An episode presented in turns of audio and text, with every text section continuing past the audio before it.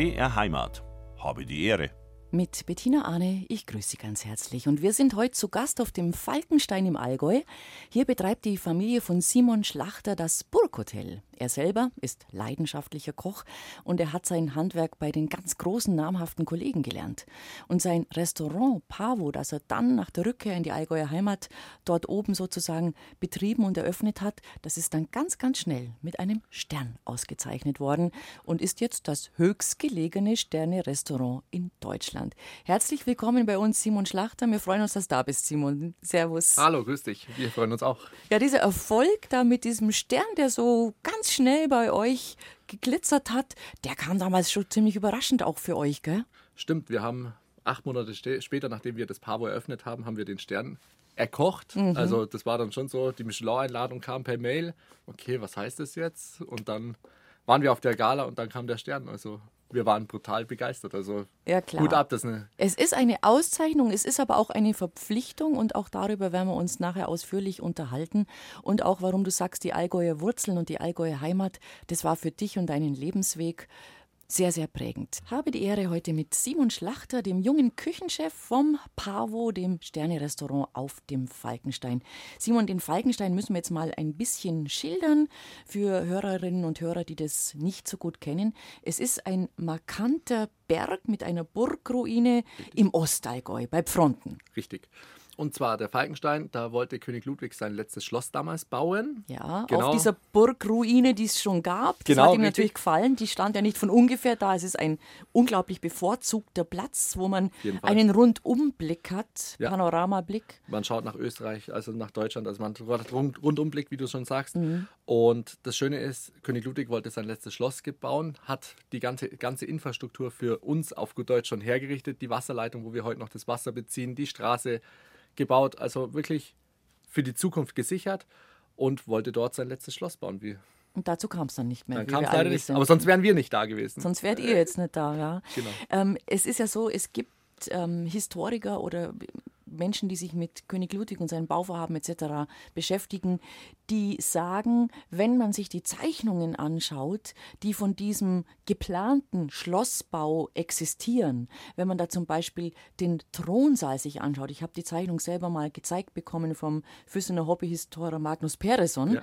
ähm, dann sieht man, dass in dem Thronsaal auf den Zeichnungen eigentlich kein Thron steht, sondern so ein ein Podest wie wo man einen, einen Katafalk draufstellen kann. Und er, glaube ich, gehört zu denen, die sagen, er ist davon überzeugt, dass Ludwig hier in dem Sinne kein Schloss zum Wohnen sich erbauen wollte, sondern einen Ort, wo er begraben sein wollte, ein Grabmal. Ich neige dem tatsächlich auch zu, muss ich sagen. Seit ja. ich mir, man mir das so erläutert hat und ich diese Zeichnung gesehen habe, denke ich mir, ja, da, da muss was dran sein. Also ich glaube, er wollte sich da eher ein bisschen abschotten und wirklich, mhm. das wäre sein Ruheort auch gewesen. Es war auf jeden Fall kein Ort, an dem er, glaube ich, groß Publikum gewünscht hat, wie in, in Schloss Neuschwanstein, weil man sieht es einfach daran, dass zum Beispiel dieser Weg hoch, den ihr jetzt täglich benutzt, auch Richtig. die Gäste von eurem Burghotel und von deinem Restaurant, der ist, der ist ganz, ganz klein angelegt worden. Das war also nicht auf, auf, auf, auf Massenbetrieb, auf Prunkkutschen, die da kommen. Das war bloß so ein Wegerle, den er da geschaffen hat. Das deutet eben auch darauf hin, dass es so ein Ruheort sein sollte. Er wollte es ganz exklusiv für sich und seine Bediensteten, glaube ich, so sieht man es auch. Aber ja. Mhm. Und unterhalb dieser Burgruine, die es ja. ja, noch gibt, da war dann ein, eine Restauration, ein Wirtschaftsraum, eine Al Alphütte. Was genau, war es war so eine Bergjausenstation. Also es hat sich verändert. Der Falkenstein hat viele, viele, wie soll man sagen, ähm, viele Jahre, Jahrzehnte ja. verschiedene Konzepte verfolgt. Mhm. Ähm, es war eine Jausenstation, dann war es mal eine Unterkunft, dann waren es nur eine Jausenstation und irgendwann, wo wir das 1988 die Familie übernommen hat oder gekauft hat, den Berg komplett, mhm.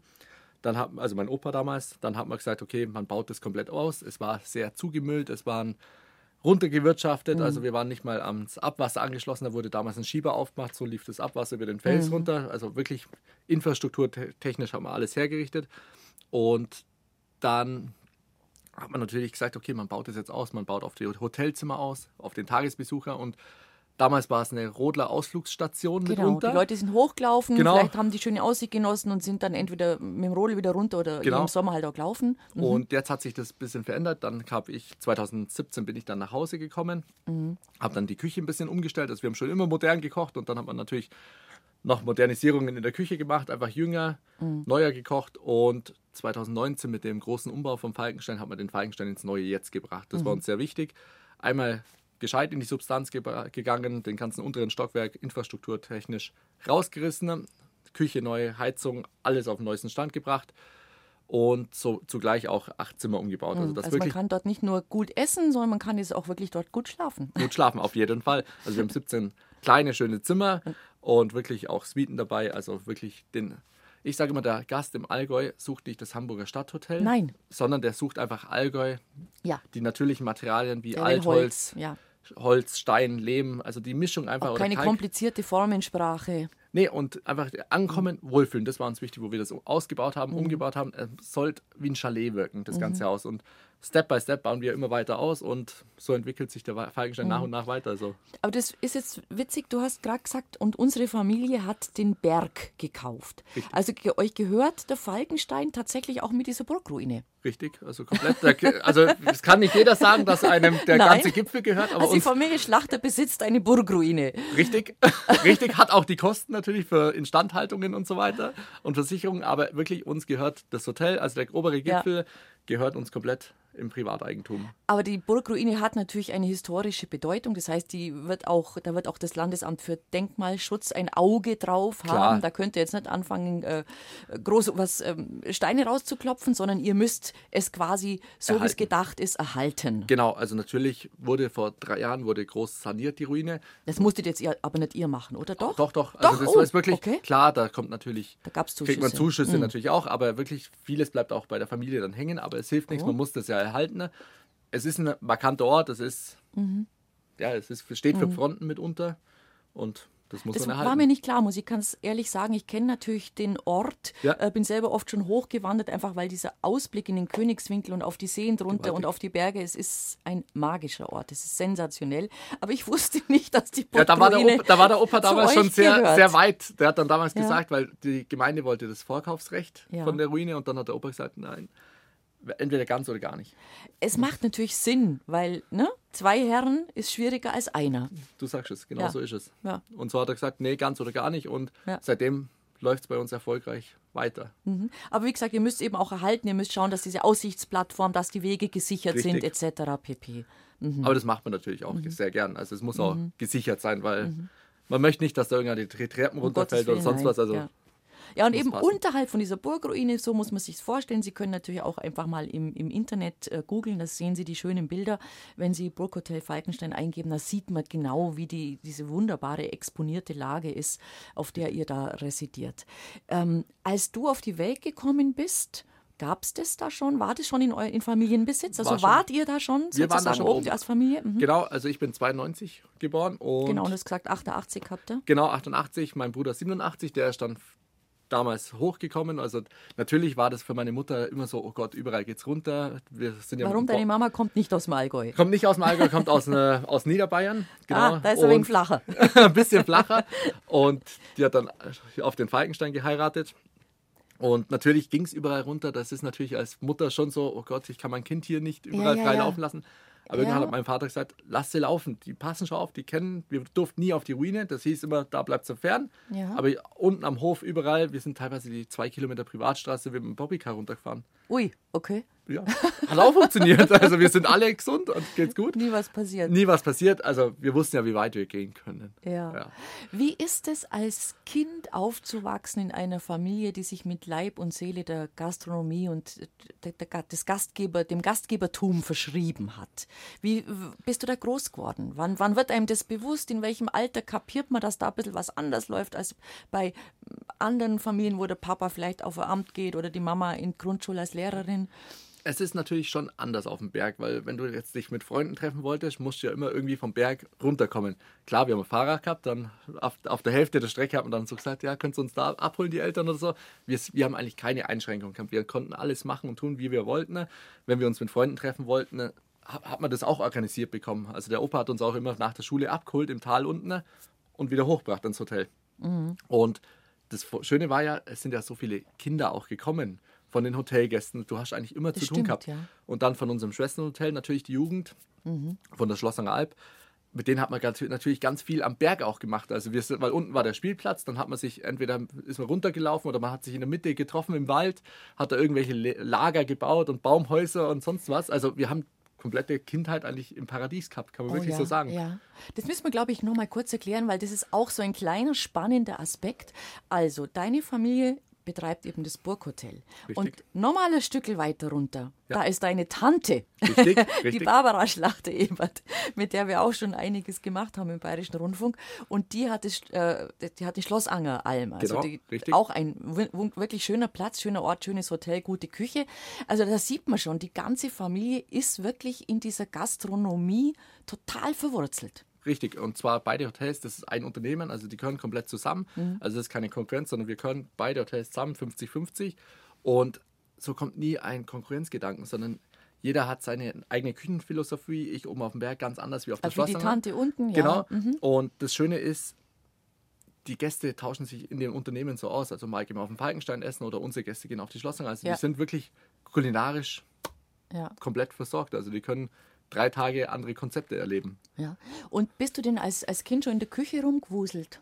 Also mit drei Jahren war ich schon wirklich am Herd. Da war so eine, wirklich am Herd gestanden. Wir haben so ein Gasherd gehabt und da war unten drunter der Backofen. Dann ja. hat der Vater die Backofenklappe aufgemacht. Dann war ich da drauf gestanden und dann habe ich da Eier gekocht, keine Ahnung, alles Mögliche. Oder in, dann kam wieder irgendwie eine Jamie Oliver Sendung und dann habe ich das angeschaut. Dann habe ich das alles aufgeschrieben am Fernsehen. Also ich glaube, da war ich fünf oder sechs, also sieben. Ich weiß nicht mehr wie alt. Also dann habe ich das alles so irgendwie gemerkt, dann bin ich runter, dann habe ich da ein weißes Schokoladerisotto, das weiß ich heute noch, ausprobiert. Ja. Und irgendwann bin ich zum Vater gegangen.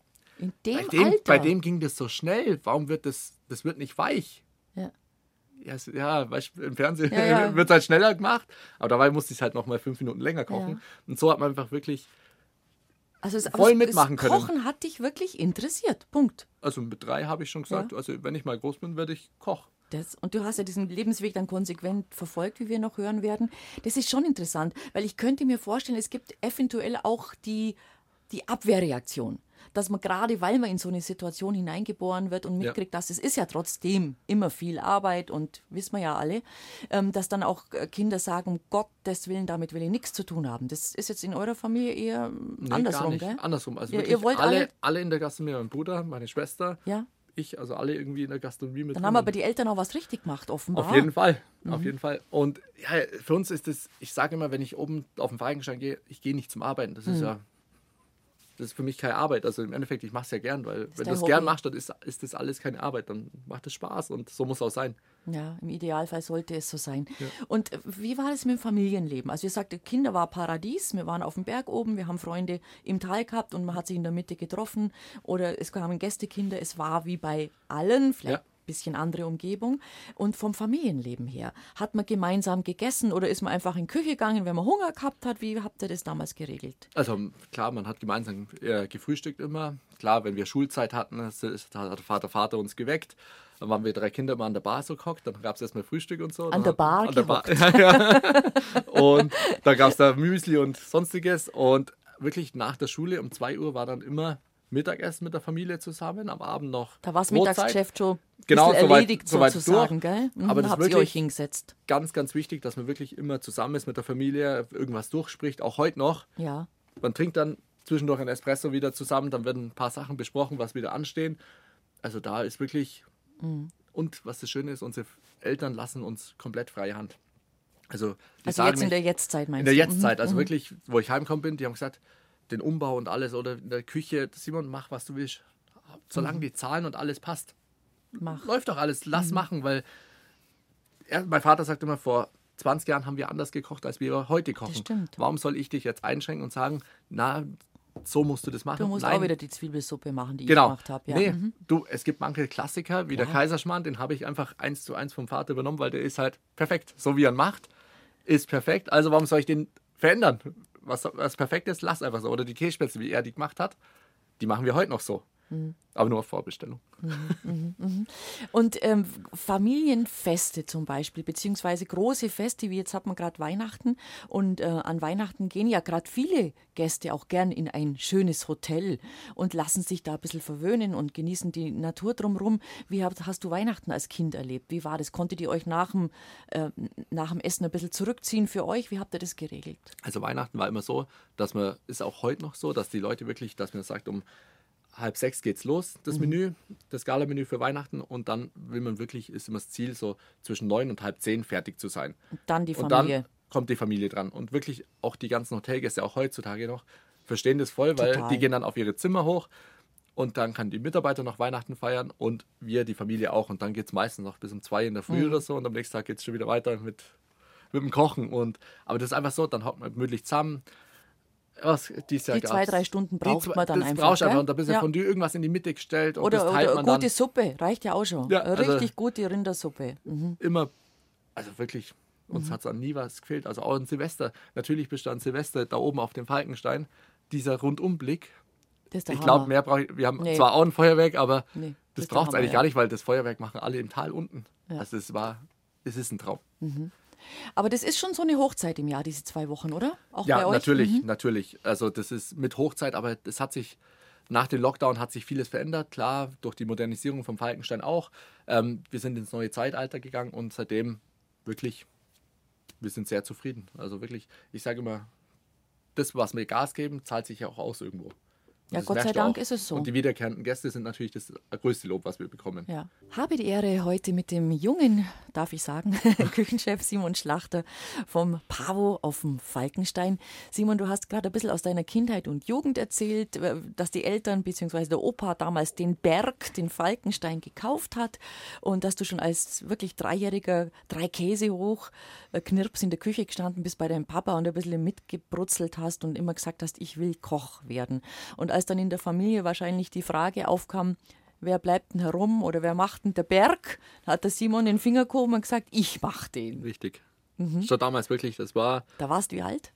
Ich glaube, das war mit zehn schon. Wow. Mit zehn mhm. habe ich gesagt, ich mache den Berg irgendwann.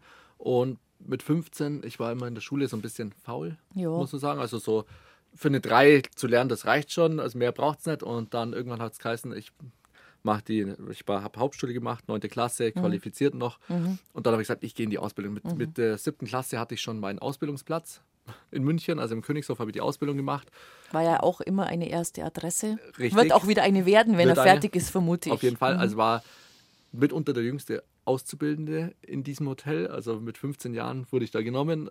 Darf man da überhaupt schon die volle Stundenzahl? Nee, ne? darf man eigentlich noch gar nicht. Nein, nein. Oder man darf es zumindest nicht so genau anschauen. Richtig, ja. richtig. Also ich ja. musste, musste auch öfter früher heimgehen und irgendwann habe ich gesagt, ich will aber arbeiten. Ich will ja nicht, wenn die anderen zum Putzen anfangen, muss ich wieder nach Hause gehen. Ich will arbeiten. Dann habe ich meinen Vater gesagt, ruf da bitte an. Und sag, sag dem Küchenchef, ich will arbeiten. Es, du darfst bleiben. Bitte, mhm. darf ich bleiben? Ja, eigentlich dürfen es nicht, aber mhm. ich bin einfach nie gegangen. Mhm. Also die haben mich hundertmal geschickt und ich bin nie gegangen und dann bin ich halt wieder daheim gelaufen oder in die Wohnung und war natürlich schon, du kommst von, mit 15, mit 15 vom, Berg runter, vom Berg aus der Allgäuer Einsamkeit richtig, und dann nach München. Nach München. Also mhm. hat super funktioniert, also war eine mhm. mega coole Zeit und da passiert ja auch nichts. Also im Endeffekt hast du ja alles gehabt und wenn du irgendwelche Hilfen braucht hast, da waren so viele Mitarbeiter und Kollegen. Mhm. Es war super cool und dann habe ich da die Ausbildung gemacht. Ähm, sehr, sehr, sehr viel gelernt, weil ich sage immer, das, was du in der Lehrjahre lernst, das ist, bleibt dir dein Leben lang. Das ist das Basis. Das ist die Basis. Und, und das muss gut sein. Sehr gut muss das sein. Das muss ja. gut sein, gell? Und ja. wirklich, wir haben viel gearbeitet, aber das war wirklich heutzutage top. Also mhm. wirklich würde es sofort jeden wieder dorthin schicken, also zur damaligen mhm. Zeit. Jetzt gibt es ja irgendwie nicht mehr. Und ja, der wird umbaut. Genau, wird umgebaut. Und der wird sicher wieder eröffnet werden. Ich weiß jetzt nicht genau, wie lange es dauert. Ich fahre immer ja. manchmal mit der Straßenbahn wird vorbei. Schon. Hm, wird schon, ja. Doch. Und dann habe ich gesagt, dann war ich da in der Ausbildung, bin dann noch ein halbes Jahr nach der Ausbildung geblieben. Dann habe ich gesagt, okay, was tue ich jetzt? Dann bin ich nach, jetzt schaue ich mir die nächste Stadt an. Dann ging es nach Hamburg hoch mhm. zum Ali Güngermisch war wieder ein Sternekoch. Und, und der hatte ja nun wahrscheinlich ganz anderes Programm, als du im Königshof gelernt hast. Gell? Ganz, ganz anders. Ganz andere Welt. Ne? Ist natürlich nur ein Restaurant gewesen, ne? ja. ähm, kein Hotel dahinter mitunter. Und das war natürlich auch wieder brutal. Also ganz anderes Kochen, ganz andere Produkte. Natürlich Hamburg und Fisch. Fisch, Fisch, Fisch ja. Ist eine andere Nummer. Ähm, ja. da habe ich natürlich ganz, ganz viel mit Fischverarbeiten zu, gelernt, weil, ja klar, im Königshof haben wir auch super Fische, ich habe Top-Qualität, aber in Hamburg ist natürlich mehr Fisch. da läuft einfach mehr Fisch, da läuft einfach mehr durch. Fisch, ja, genau. Und da habe ich viel mit dem Fisch gelernt, war dann dort über ein Jahr beim Ali. Super Erfahrung und vor allem auch vieles miterlebt. Warum bist du gerade zu ihm oder da oder nach Hamburg? Wolltest, wolltest du in die Stadt? Wolltest du zu ihm? Wolltest du. Ich wollte zu ihm. Du wolltest zu ihm. Und du kanntest ihn, weil? Von der Küchenparty vom Königshof. Ah, okay. Da war er damals mhm. als Koch und er hat so ah. Unkompliziert manche Sachen kombiniert, wo ich einfach gesagt habe, hey, das gefällt dir. Das gefällt mir, mhm. wie er kocht und es war unkompliziert manchmal. Weil das ist ja auch immer eine Frage, warum landet man dann, wenn man so als, als junger Koch seine Lehr- und Wanderjahre macht, warum landet man genau da, wo man dann eben ja, und wirklich rauskommt. da auch mit dem Fisch wollte ich noch mehr lernen. Mhm. Und ja, so hat sich das ergeben. Dann habe ich gesagt, das gefällt mir, was du machst. Ich komme zu dir. Okay, passt. Super. Mhm. Und so war das auch gemacht. Ja, dann habe ich mir gedacht, okay, Hamburg war super coole Zeit. Dann bin ich in die Schweiz gegangen. Und da war jetzt, glaube ich, auch wieder dein damaliger Mentor in Hamburg eben sozusagen wichtig, weil der dir gesagt hat, Junge, wenn du es ernst meinst, du musst auch noch in ein Drei-Sterne-Lokal, gell? Richtig, das ja. hat damals der Ali schon immer zu mir gesagt, Simon, du musst unbedingt mal ein Drei-Sterne-Restaurant machen, wie du sagst. Ähm, damals habe ich gesagt, ja, ja, kann man machen. Nein, Simon, irgendwann wirst du mal bei dir heim sein, dann heißt irgendwann, denkst du, hätte ich es doch damals gemacht. Weil dann geht es nicht mehr. Dann geht's dann, nicht mehr. ist doch klar, wenn du daheim anfängst und so ist es ja jetzt auch gekommen, Richtig. du könntest jetzt nicht sagen, ja, ich gehe jetzt mal drei Monate wohin auch immer und mach da mal ein bisschen mit, das geht nicht. Ja. Und dann war das damals in der Schweiz, das waren dann zwei Sterne danach, also wirklich noch zwei Sterne gekocht. Ich wollte so halt Step by Step. Und Sag gerne den Namen. Den von Heiko Nieder war das, mhm. damals der Restaurant im Dolder Grand in Zürich. Mhm.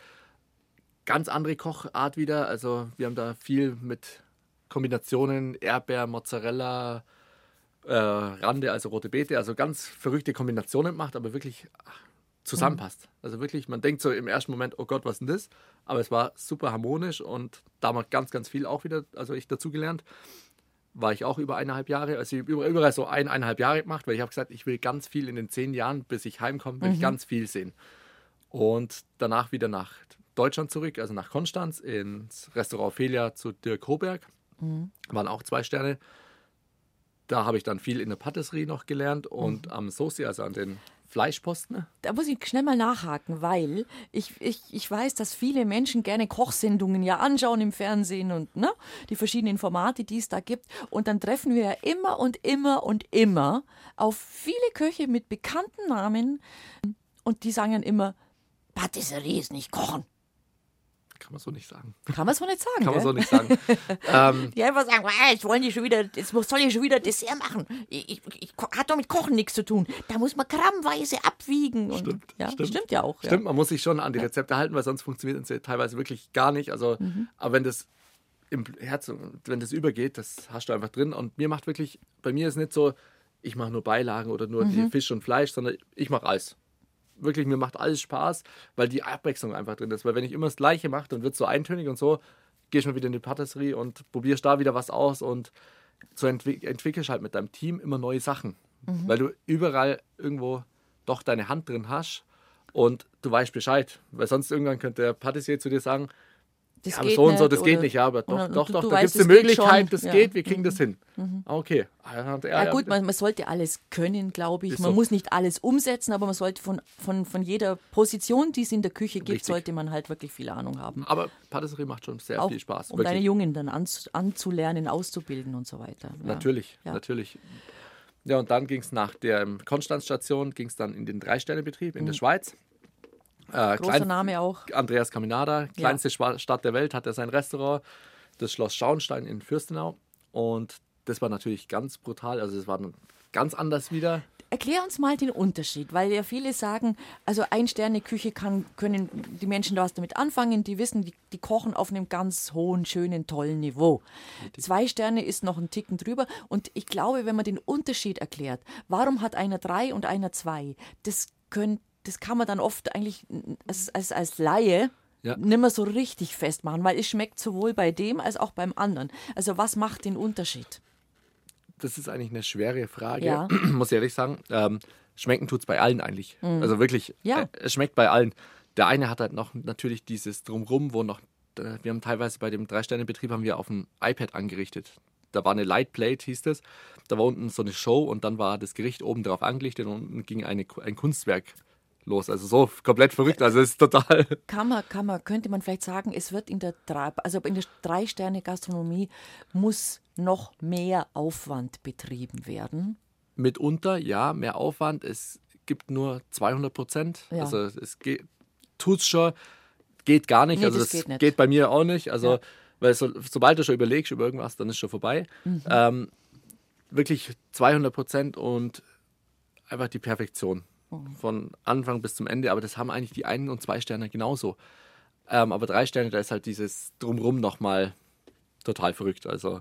Und ich glaube, es ist, ist doch sicher so wie bei den Hotelkategorien, äh, in dem Drei-Sterne-Lokal müssen auch verschiedene Sachen wirklich gegeben sein, oder? Ja. Dass du einfach wirklich Silber und, und Kristallgläser und also da, da müssen Sachen gegeben sein, die werden vorausgesetzt, oder?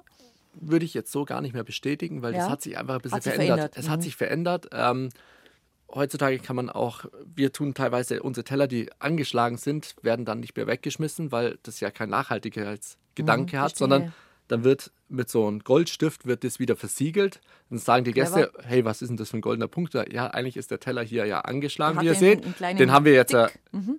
repariert. Also das ist eine japanische Art von wieder ganz, ganz machen. Und so gibst du dem, dem Teller wieder eine neue Chance auf gut Deutsch. Bevor mhm. man einfach wegschmeißt, mhm. sagen wir, der wird repariert, in Anführungszeichen. Mhm. Finde ich clever. Und mhm. das hat sich aber verändert. Und selbst sowas gibt es in den drei Sternen ja, teilweise ja. auch, weil es hat sich. also das sagt nichts mehr aus. Also es muss niemand die, die nee, Tischdecke haben. Wenn ja. die, wenn, mhm. wenn, also in dem, einem Restaurant haben wir auch keine Tisch, Tischdecke damals mhm. gehabt, in dem Drei-Sterne-Restaurant. Eine Stube, da waren so schöne Tische, da gab es halt keine Tischdecke drauf. Weil der Tisch ja einfach ein Traum war. Mhm. Also es gibt kein System, wo man sagt, den, die und die und die Punkte muss er jetzt erfüllen, dann könnte man auch auf drei Sterne okay. gehen. Klar, es gibt schon ein paar Punkte, die man machen sollte oder ja. haben. Ähm, aber als junger Koch ist, was, was, was lernst du in dieser wirklich so hoch oben angesiedelten Küche. Ich meine, ein Fleischbraten, ein Fischbraten, das, das, das alles konntest du schon. Aber was ist, was ist der Lerneffekt, wo man sagt, das habe ich da oder dort wirklich mitgenommen? Puh. Präzision? Also je, die Präzision, die 120, also 200-Prozentigkeit, also diese ja. wirklich Perfektion auch.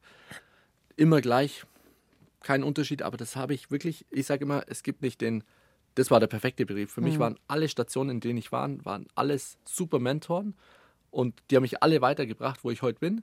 Und du kannst jetzt nicht sagen, ja, nur der drei Sterne war jetzt das, wo du das mhm. High-End jetzt gelernt hast. Mhm. Nee, weil du ziehst jetzt aus allem zusammen, ziehst du das Perfekte raus. Also, was heißt das Perfekte? Also, ja, ja, da hat dir das schon. gefallen, da hat dir das gefallen. Ja. Das fand ich da nicht so gut, aber das fand ich da besser. Aber ich sage immer, das muss einfach unabhängig davon machen. Und was auch, glaube ich, tatsächlich ein Punkt ist, man sagt immer der Posten, also der Posten ist sozusagen der Arbeitsplatz, wenn genau. wir das jetzt einfach mal übersetzen.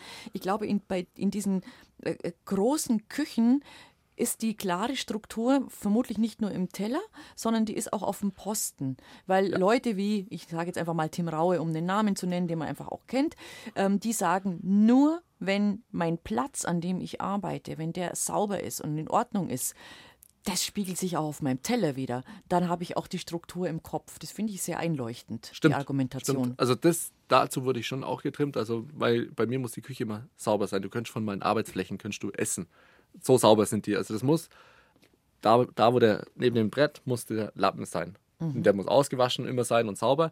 Und die Messer müssen da liegen. Also es muss ordentlich sein. Weil ich sage, wenn du heute da, morgen da, das funktioniert nicht, weil dann suchst du auch länger. Und es muss einfach eine Ordnung sein, eine Struktur. Und wie du sagst, vom Tim Raue. Mhm. Wenn es so ist, dann widerspiegelt sich das beim Gast wieder. Und das, weil ich sage immer, das Schlimmste wäre, jetzt gehst du mit deinem Mann bei mir zum Essen, mhm. bist total begeistert. Hey, beim Simon war es super cool. Dann kommst du vier Wochen später mit Freunden, weil es so begeistert warst. Na, diesmal war es jetzt aber nicht so besonders. Mhm. Das darf nie passieren. Es nee, muss immer gleich sein, mhm. weil du musst ja die Gäste abholen, weil du, ja. es muss eine Konstante rein. Und das ist ganz, ganz wichtig, aber ist nur machbar, wenn du ein super Team im Hintergrund hast. Mhm. Wirklich toi, toi, toi habe ich und macht Spaß. Ohne die funktioniert es nicht, weil du kannst nur so tolle Ideen haben, wenn du nicht die Leute im Hintergrund hast, die das für dich mit umsetzen. Wie ist denn der Ton mittlerweile in der gehobenen Gastro oder überhaupt in der Küche? Der war ja, äh, ja, ehrlich gesagt, jahrzehntelang sehr, sehr, sehr rau, um es mal vorsichtig zu formulieren, was man immer so erzählt bekommen hat. Äh, müsste sich eigentlich auch verändert haben. Weil ich weiß nicht, ob sich die jungen, ähm, junge Männer wie du heutzutage noch so brutal zusammenschreien lassen. Das kann ich mir fast nicht vorstellen. Hat sich komplett verändert. Schon, ähm, ich sage, es gehört der Arbeitsklima dazu.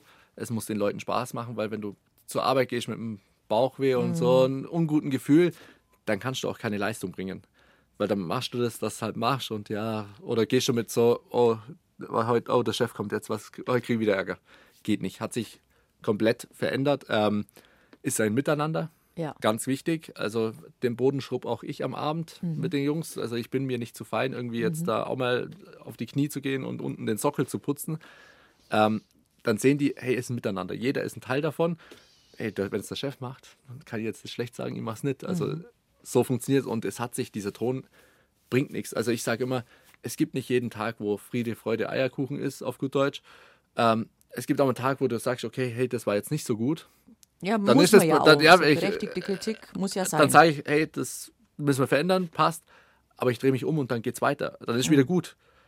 Und dann weißt du, ja, stimmt, hat er recht.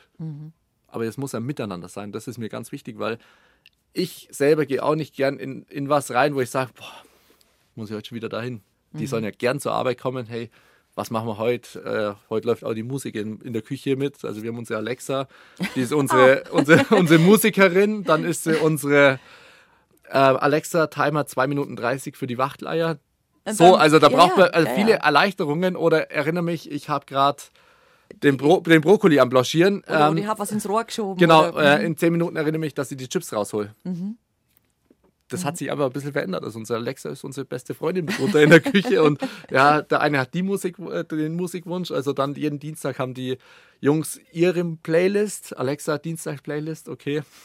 Ich mag sie gar nicht, aber die haben Spaß mit ihrer Playlist. Aber ja, macht Spaß. Mhm. Simon Schlachter vom Restaurant Pavo auf dem Falkenstein hat uns gerade über seine Lehr- und Wanderjahre erzählt. Mit 15 schon in der Lehre gewesen in München, dann über verschiedene Stationen wieder den Weg zurück ins Allgäu gefunden.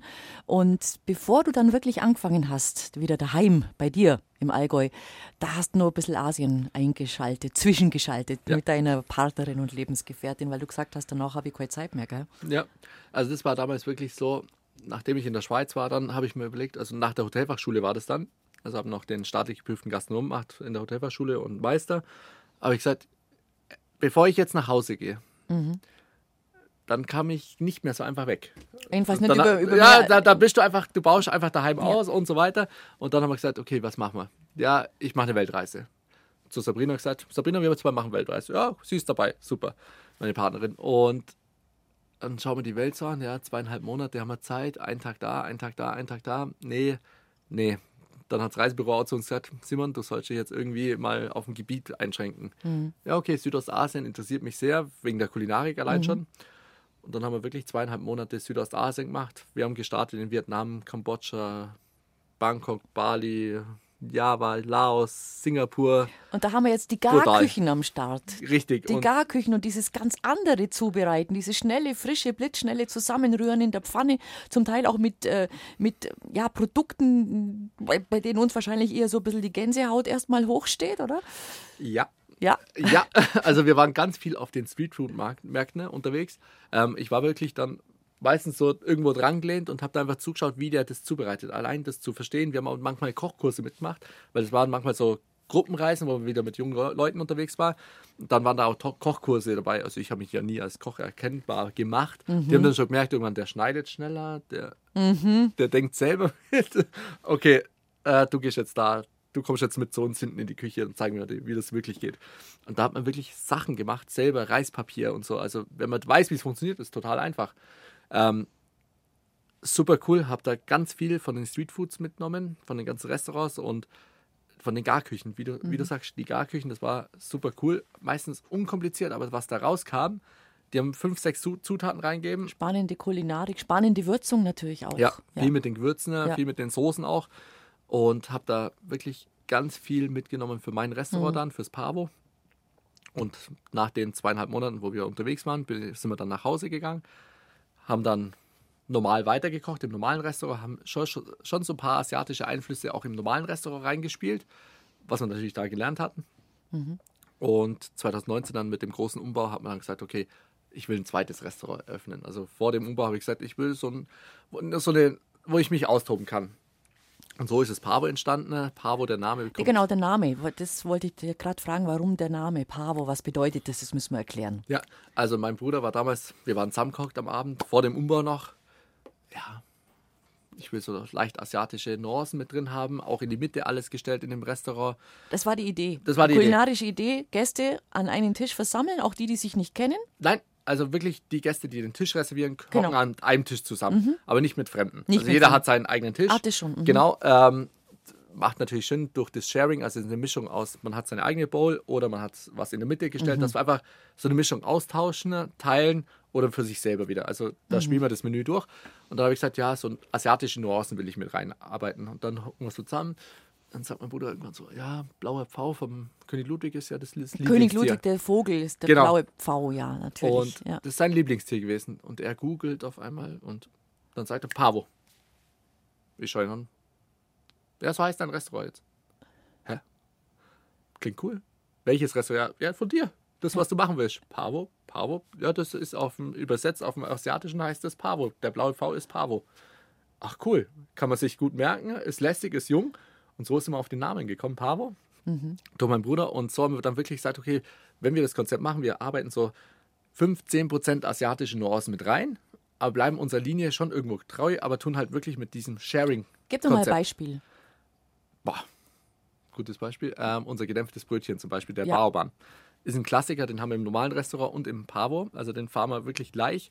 Das ist einfach ein gedämpftes Brötchen mit Pulled Pork, mhm. Sesam, Koriander, mhm.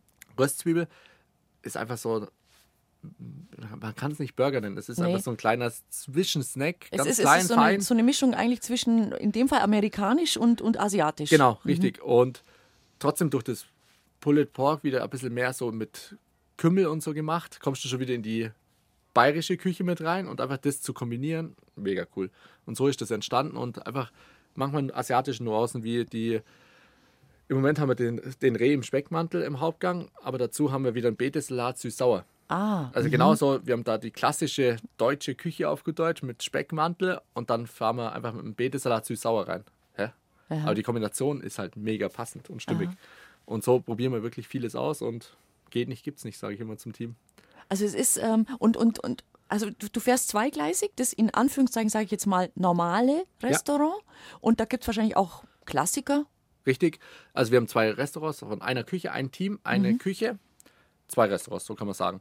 Ähm, dann hast du natürlich mittags hast du den Wurstsalat, mhm. den Kaiserschmarrn oder doch das Rinderfilet mhm. oder die Seezunge und nachmittags dann Kaffee, Kuchen und am Abend haben wir wirklich eine in der Abendkarte eine hochwertige Abendkarte, wo es kein Kaiserschmarrn mehr gibt oder Wurstsalat, sondern wirklich, da gibt es auch das klassische Wiener Schnitzel natürlich auch, aber das dann wirklich in Butterfett ausgebacken, also wie es klassisch gehört, mit der Kaper, Sardelle, also mhm. da verfahre ich komplett auf Klassik, aber wenn du die Seezunge möchtest, kannst du natürlich auch eine schöne Seezunge bei mir essen. Mhm. Ähm, hausgemachte Pasta auch dazu und und dann eben als zweites daneben das, das, das, das kleine kleinere Pavo. Kleinere, genau. Mhm. Das Pavo hat fünf Tische, maximal 19 Personen. Oh, Können das ist da wenig, aber genau. das musst du auch erklären, warum es so wenig sein ja. müssen fast schon. Ja? Also wirklich, weil alles aus einer Küche rauskommt, ja. ein Team. Ähm, das normale Restaurant kommt ja von der gleichen Küche ja, raus und dann das Pavo mit den fünf Tischen, mehr machen wir eh nicht. Also das soll klein und exklusiv sein und das ist was Besonderes. Und das ist uns wichtig. Und deshalb haben wir gesagt, wir lassen es klein und fein, weil wenn du irgendwann sagst, du machst jetzt zehn Tische Pavo, dann ist nicht mehr die Exklusivität. Mhm. Und so schaffen wir es, dann geht uns auch das Geschirr aus. Also mehr als 19 geht nicht. Mhm. Und es soll einfach das Besondere sein, wo wir uns austoben können, experimentieren. Es hat ein fixes Menü, ähm, wo die Leute dann manchmal auf der Karte sagen, hm, was macht er jetzt da? Hm, würde ich jetzt so nicht bestellen. Und das Schöne ist, die lassen sich alle drauf ein. Die sagen, ich nehme jetzt einfach so, wie es da steht. Das wir, wird schon Sinn machen. Ich sage immer, die, ja. die, die, Menschen sind in ihrem beruflichen Alltag so eingespannt, dass die einfach am Abend dann, wenn sie im, Essen, im Restaurant sind, einfach abschalten können. Einfach sich berieseln lassen, mit auf die Reise kommen und wirklich ganz anders. Mhm. Und so soll es sein und unkompliziert. Du hast ja gesagt, deine Eltern, und das ist natürlich etwas, was man auch ähm, in vielen Gastrofamilien was vielleicht Konfliktpotenzial sein könnte, wenn die Jungen kommen und sagen, so Papa, mach mal Platz, jetzt mache ich alles anders. Ich komme zwar zurück in den elterlichen Betrieb, aber ich will jetzt eben alles anders. Und es war eben bei euch nie ein Thema. Also ihr habt immer diesen, du, deine Geschwister, diesen Vertrauensvorschuss bekommen von deinen Eltern, dass die gesagt haben, wir haben es so gemacht, ihr macht es anders, fangt's mal an. Genau so war es auch. Also wirklich, die haben immer gesagt, wie, wie mein Vater sagt, vor 20 Jahren haben wir so gekocht, gekocht. Heute kocht ihr Jungen schon wieder ganz anders. Warum soll ich euch da reinreden? Ihr macht es doch super. Und der Erfolg gibt uns ja recht. Also er sagt immer, solange die Zahlen und alles passt, Simon, tob dich aus. Ist mhm. doch alles gut. Natürlich war damals, wo, wir, wo ich gesagt habe, ja, ich will ein Gourmet-Restaurant machen, der erste Moment von den Eltern, puh, da Simon, oben. ja, hier oben. Wo, wo man diese Serpentinen hochwackeln muss. Richtig. Bist du dir sicher? Das heißt schon, dass du auch da sein musst und mhm. dass die Leute dich auch sehen wollen. Ja, bin mir sicher. Dann haben sie irgendwann, haben sie abends im Bett, haben sie erzählt, gesagt, ja, was sollen wir jetzt machen? Ja, eigentlich, der Simon war nur in diesen Stationen, wenn wir das ihm jetzt verwehren, dann heißt irgendwann, schau, ihr habt es verwehrt, hätte ich es doch gemacht. Mhm. Jetzt lassen wir ihn einfach machen. Dann haben sie gesagt, okay, es sind zwar jetzt als Zahl 20.000 Euro in Geschirr, Porzellan und so weiter und Besteck reingelaufen, das Pavo sich ja komplett vom Normalen abhebt und anders ist. Wir haben angefangen damals Pavo, drei Tische, maximal neun Personen. Das mhm. war der Start. Klein und fein. Im Hintergedanke schon immer, dass wir dann hinten in die Stube Wolke gehen. Fünf Tische, maximal 19, würde funktionieren. Aber wir haben ein Gourmet-Restaurant im Allgäu gemacht. Hallo. Mhm. Du bist jetzt nicht in München, wo du jetzt sagst, okay, ja da sind einfach so viel Einwohnerdichte, ja. das läuft eh. Das läuft so oder so. Das läuft genau. so oder so. Also, ja. Ja. Und dann haben wir gesagt, nee, wir trauen uns das jetzt mhm. den Schritt und so ist es dann entstanden. Ja. Und wie dein Buch daraus entstanden ist, dieses Buch Gipfelgenuss, darüber sprechen wir dann nach den 11 Uhr Nachrichten. Bis hierhin vielen Dank.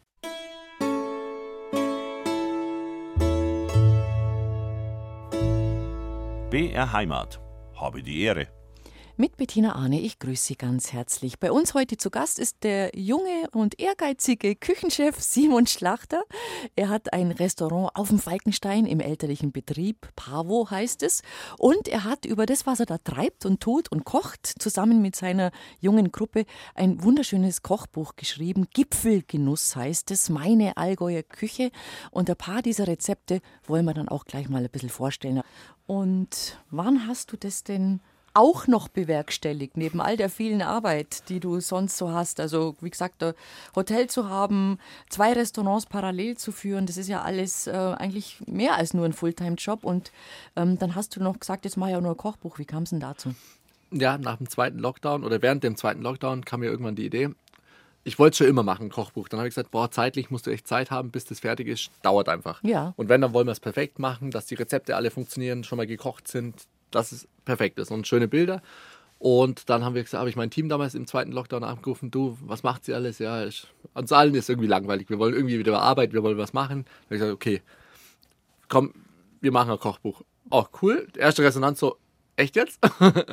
Äh, was, was macht er jetzt? Ja, nee, ein Kochbuch, ja, so, es soll nachkochbar sein, es sollen Rezepte vom normalen, Familienrezepte, allgemeine Rezepte und Pavo. Mhm. Dass für jeden was dabei ist. Es ist, ist, jetzt zum Beispiel auch die perfekte Ente mit drin. Genau. Es soll, Sowas finde ich immer klasse. Es soll das mhm. Handbuch sein. Es soll nicht das typische Kochbuch sein, sondern ein Handbuch. Jetzt ist das, die Weihnachtszeit. Ah, ich habe irgendwo im Simon sein Buch mal die perfekte Ente gesehen. Cool, jetzt hole ich mir die Idee von ihm. Mhm. Ah, der reibt die Ente nach dem Garn, tut er noch Ahornsirup bestreichen. Ja. Oh, das ist ja eine gute Idee. Das ja. probieren wir jetzt aus. Und wirklich so ein Handbuch soll es auch sein. Und auch geschichtlich vieles erzählt vom Falkenstein und nett erzählt, so dass mhm. es dich wirklich auf eine Reise sehr, mitnimmt. Sehr schöne Fotos. Auch mhm. ganz wichtig. Also mhm. das haben wir mit der Vivi D'Angelo, haben wir die Fotos gemacht mit ihr zusammen. Ähm, Sowohl von der beeindruckenden Landschaft als auch sehr beeindruckende Food-Fotos. Ja. Also die sind ganz toll. Danke. Wirklich, Vielen die sind sehr, sehr schön. Also, und es ist schwer, Food-Fotografie, das wissen ja. wir. Ja, und das war wirklich auf einer Wellenlänge. Also die Vivi D'Angelo haben wir damals mit Feinschmeckern einen Artikel gemacht und mhm. dann habe ich die kennengelernt. Dann habe ich gesagt, ich, wenn ich ein Kochbuch mache mit dir. Mhm. und so ist es mhm. dann wirklich entstanden. Haben wir wirklich in drei Wochen haben wir 30, äh, 60 Bilder gemacht. Mhm äh, mit ihr. Also wir haben komplett drei Wochen jeden Tag gekocht, konnten die Rezepte perfekt kochen, aufschreiben, rezeptieren, das Bild dazu. Und dann haben wir mit dem Verlag zusammen dann die Gliederung gemacht und alles. Mhm. Natürlich sind danach noch Bilder entstanden, wo wir gesagt haben, ah, das gefällt uns jetzt doch nicht mehr, da wollen wir doch das machen. Manche Produkte haben wir einfach im Frühjahr, im, wir haben damals das Buch im Januar fotografiert. Ähm, natürlich gab es da noch kein Spare, mhm. haben wir natürlich noch ein zweites und ein drittes Shooting gehabt. Und so ist wirklich dieses Buch entstanden. Und es sollte wirklich ein Nachschlagwerk sein, einen Gast auf die Reise bringen, das Allgäu mit verkörpern, den Falkenstein, also mein Berg und einfach mhm. nett erzählt. Also wirklich das nimmt dich auf eine Reise. Mhm. Dann kochen wir was zusammen, würde ich vorschlagen, lieber Simon. Also du hast gerade erklärt, du hast ähm, versucht in dem Buch eine Mischung zu machen zwischen Allgäu und kreative äh, Küche bzw. Innovation. Du hast auch versucht zu sagen, ja, das sind auch ein paar Rezeptideen von meinem äh, Sterne-Restaurant drin, aber auch ein paar Klassiker. Und du sagst, du hast Tipps drin, so nach dem Motto, wenn du das und das machst, dann probier's doch mal aus oder richte das so und so an. Und wir nehmen uns jetzt einfach mal relativ willkürlich zwei, drei so Lieblinge von dir da raus oder von Rezepte, wo du glaubst, die gehen einfach gut her und die, die macht er über die Rippen jetzt einmal. Was hast du denn jetzt ausgesucht? Genau, ich habe einfach zum Start mal die Kürbiscremesuppe gemacht, weil viele Gäste sagen dann immer, Simon, deine Kürbiscremesuppe, die ist so gut, die ist so gut. Wie machst du die? Dann habe ich immer gesagt, okay, die muss mit rein. Ähm, zum Ende kam jetzt heraus, dass die Gäste immer so erschrocken sind. Was? Der Simon macht da auf 400 Gramm Kürbis auf gut Deutsch, einen halben Liter O-Saft dazu, einen halben Liter Apfelsaft, das, halben Liter Gemüsebrühe. Das ist mir jetzt auch neu. Gemüsebrühe, ähm, klar. Ja. Aber äh, O-Saft und Apfelsaft in der Richtig. Kürbissuppe? Ja, Ingwer da natürlich her. auch. Ja, Ingwer ist klar. Ja. Äh, ja aber, aber, wirklich, ich tue nicht die, eher durch die Fruchtigkeit, durch den Apfelsaft, durch den Orangensaft, mhm, mhm, bringe ich mehr Fruchtigkeit rein in die Kürbissuppe und sie ist nicht so schwer, sondern schön leicht mhm. und einfach gut zu essen. Und die, die, die bringt und wirklich der Kürbis eher im Hintergrund, eher als Geschmack noch und als Konsistenz und Farbe. Aber wirklich durch diese Fruchtigkeit wird die leichter, die Suppe. Und das sind einfach so die Tipps, wo du sagst, das probieren wir jetzt auf. Und du, du, du, du hast Gemüsebrühe oder schwitzt du den Kürbis an, also brätst du den an als Geschmacksgeber oder tust du den in die Gemüsebrühe rein zum Garen und dann nee. ganz klassisch pürieren? Wir tun eigentlich einen klassischen Ansatz machen, den Kürbis, den Hokkaido-Kürbis kleinschneiden mit Zwiebel, Knoblauch, hm. Zitronengras, Limettenblätter, wenn man sie Besonderheit, kriegt. genau, wenn man sie kriegt. Beim Asiamarkt gibt es das meistens. Mhm. Ähm, anschwitzen, dann geben wir noch ein bisschen Sweet Chili Soße rein. Aber die ohne Geschmacksverstärker, ganz wichtig. Oh ja. Ja, mitunter, also da gibt es Unterschiede. Wirklich die ohne Geschmacksverstärker, Sweet Chili Soße. Dann Steht das drauf? Kann, man das, kann ich das sehen, wenn ich, das wenn ich kaufe? Kann man sehen, kann wenn man sie kauft. Mhm, weil das ist wichtig, ja. Das ist eigentlich die teurere immer. Ja, und die ist immer, die teure. immer die teure, aber das ist die bessere. Und dann geben wir noch ein bisschen Kürbis, ein äh, bisschen Curry, Kurkuma dazu löschen das Ganze mit Weißwein ab, reduzieren den Weißwein und dann kommt der Gemüse vor, Orangensaft, Apfelsaft dazu, kochen das weiter ein und dann ist bei unserer Kürbissuppe keine Sahne drin, sondern dann gilt noch dazu zusätzlich Kokosmilch. Ah. Und wir geben halt, dass wir ein bisschen diese Cremigkeit noch mehr kriegen, geben wir noch Mascarpone rein. Mm. Wenn man mhm. natürlich Veganer hat, kann man die Mascarpone auch rauslassen und einfach mehr Kokosmilch nehmen. Mhm. Und das ist aber die Besonderheit. Jetzt hast du gerade das Stichwort gegeben, lass da, da schnell nachhaken, bitte. Ähm, vegane Küche. Es gibt natürlich viele Leute, die sich fleischlos ernähren, seit vielen Jahren, ist ja kein Problem, das habt ihr, für die habt ihr genug auf der Karte. Äh, wenn jetzt jemand sagt, ich bin aber Veganer, geht ihr darauf ein? Muss man natürlich, heutzutage, gell? Natürlich, mhm. man muss offen sein und es ist nicht kompliziert, vegan zu kochen. Man muss nur seinen Kochstil ein bisschen ändern. Man hat halt, okay, man verzichtet auf die Butter, auf die Sahne, auf die Eier und auf so. Auf die Eier, ja. Ähm, aber es gibt so gute Ersatzprodukte heutzutage. Und im Endeffekt, wenn man sich manchmal so am Kopf fasst, dann denkt man sich so, äh, im Moment haben wir das Blumenkohl. Variation drauf. Also da machen wir ein Risotto mhm. rein aus Blumenkohl. Habe ich auch also schon da ist kein Reis. Das ist super. Super gut. Du hast ja. völlig dieses ja. Gemüse. Ähm, da ist nichts drin. Also es ist nee. ein Risotto von Blumenkohl. Dann haben wir einen Crunchy, einen rosa, einen wilden Blumenkohl. Also alle Farben. Und dann geben wir da noch so Sesam-Crunch oben drauf mit Nori-Algen. Ähm, dann hast du klar Alge. Ja. Hat aber diese leichte Fischigkeit, also ja. das Meer. Das Pikante das, Pikante, drin, genau. Ja. Umami, und, wie man so schön ja, sagt. Und das rundet das Ganze ab und so. Das ist ein veganes Gericht, aber trotzdem mhm. vollmundig, angenehm klar. zu essen. Also man muss da heute offen sein. Und ich sage, wir haben oft äh, veganes Gericht bei uns auf der Karte. Mhm. Immer, das haben wir eingeführt. Und wenn natürlich die Veganer, die kommen dann, ja, können wir was Veganes machen? Ja, natürlich. Dann lassen die uns freie Hand, dann toben wir uns da aus in der Küche. Mhm, mh und es ist nicht kompliziert. Muss man heutzutage schon anbieten, gell? dass man Ja. auf die verschiedenen Bedürfnisse, die die Menschen und die Gäste einfach haben, Natürlich. eingeht. Wie gesagt, der eine fleischlos, der nächste vegan, der nächste verträgt auch was nicht, sagt, bei mir darf Ja. kein Pilz drin sein oder was weiß ich. Das Dafür gehört dazu. Ja. Das ist ja genau die Herausforderung, sage ich Mhm. immer so. Das ist kein Problem, sondern es gibt auch Unverträglichkeiten und das geht nicht. Dann lassen wir das raus. Mhm. Aber wir finden einen super Ersatz immer. Also es gab mal eine Zeit, wenn man da wirklich fleischlos essen wollte und gesagt hat, ja, ich möchte was ohne Fleisch, dann hat man halt ein bisschen gedämpftes Gemüse bekommen. Vielleicht noch mit einer Ja. angerührten Backerlsoße. Wenn man Glück- das, da war dann der, der, der bunte Gemüseteller. Das, Ja. Ich glaube, die Zeiten sind vorbei, wo der vorbei. Gast sich damit zufrieden gibt. Ne? Geht auch gar nicht mehr. Geht Ja. Mhm. gar nicht mehr. Nee, und der soll ja sagen, boah, das war so gewaltig, da muss, da muss ich wieder hin. Mhm. Aber die. Kokosmilch halte ich tatsächlich auch für eine, einen guten Tipp. Denn wenn jemand sagt Sahne, ja, oder mir ist es, also muss gar nicht ideologisch bedingt sein, dass man vegan essen möchte, sondern einfach, dass man sagt, äh, ich, ich, ich gucke So. ein bisschen auf die Kalorien Ja. zum Beispiel oder sowas, dann ist doch Kokosmilch, ich finde es schön, mit Ersatz. Kokosmilch zu kochen. Ja, und hat auch wieder eine Fruchtigkeit mit drinnen. Mhm. Und gibt eine schöne Sämigkeit rein, gell? Natürlich. Sehr Mhm. gut. Nee, und das wäre die Kürbissuppe so zum Starten. ne? Ja, Im Endeffekt Zubereitungszeit ungefähr eine halbe Stunde. das ist sowieso auch ein Thema. Man kann in einer halben Stunde, jeder von uns, was Feines, Frisches kochen. Ja, auf Jeder. jeden Fall. Jeder. Niemand Fall. muss zum, Entschuldigung, Burgerstand rennen. Ist so, es ist Halbe super- Stunde kriegt in man dem, was hin. In dem Kochbuch uns war es wichtig, dass es super erklärt ist, dass es funktioniert und wirklich eine halbe Stunde. Ich verstehe auch, das war auch wichtig von dem, wo wir das Kochbuch geschrieben haben.